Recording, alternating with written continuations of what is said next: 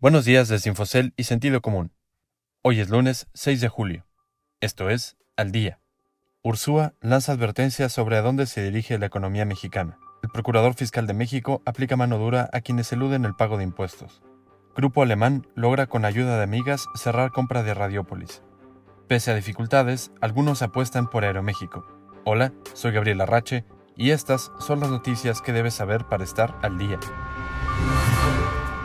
El ex titular de Hacienda ve ignorancia y autoritarismo. Carlos Ursúa, el exsecretario de Hacienda del actual gobierno, no se anduvo con rodeos. En una entrevista con el diario español El País, no solo dijo que lo que se le viene encima a México será durísimo, en términos económicos, sino que además describió la reacción del gobierno a lo que está ocurriendo por la pandemia de COVID-19 como indiferente y de gran frialdad. El pesimismo de Ursúa se centra en la falta de recursos que tiene el gobierno para poder ayudar a levantar una economía en franca desaceleración y la obstinación presidencial a, primero, no realizar una reforma fiscal y, segundo, a lastimar su relación con la iniciativa privada, pieza clave para hacer creer la inversión en el país y con ella el empleo. Para Ursúa, en pocas palabras, se está gestando una bomba de tiempo. El procurador fiscal sabe cómo hacerlo. Carlos Romero Aranda no es un funcionario que muchos conozcan. Es más, pocos en el país saben que hay un procurador fiscal. Es decir, alguien con la tarea de velar por el buen cumplimiento de las leyes fiscales. Pues Romero Aranda es precisamente quien tiene esta responsabilidad y vaya que le está haciendo bien. Al menos desde el punto de vista gubernamental. Hasta ahora, empresas como Walmart de México, FEMSA, Toyota, IBM y otras han decidido acordar el pago de impuestos que tenían en disputa con el gobierno. ¿Cuál es la clave del éxito de Romero Aranda? Jugar duro con las empresas, con cargos penales incluidos si es necesario.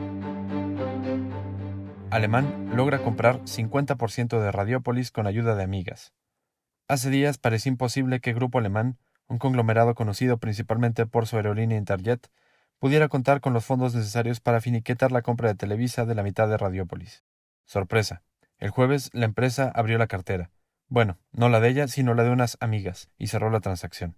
Las amigas que salieron al rescate del grupo alemán fueron Teresa Pacini, Samantha del Valle y Rosa María Rubio, tres mujeres poco conocidas en círculos empresariales, pero las primeras dos de ellas cercanas al exbanquero Carlos Cabal Peniche, quien cayó en desgracia durante la crisis bancaria que desató la devaluación del peso a finales de 1994, pero quien al parecer está de regreso. Levantan la mano por Aeroméxico. Aunque Aeroméxico está atravesando una de las etapas más complicadas de su historia, el futuro de la aerolínea no deja de generar confianza, claro a cierto precio, entre algunos inversionistas. Uno de los abogados de la compañía de aviación, quien asesora en el proceso de la reestructuración de sus adeudos, dijo a sentido común que hay al menos 20 interesados en participar en ayudar a la empresa a salir de su problema actual.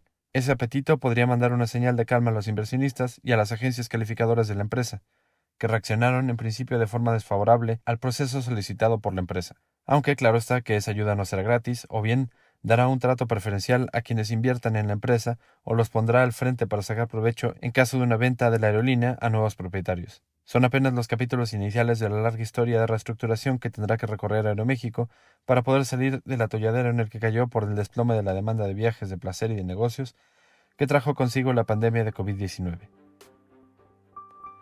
Usted puede consultar estas y otras historias más en la terminal de Infocel y en el portal de Sentido Común.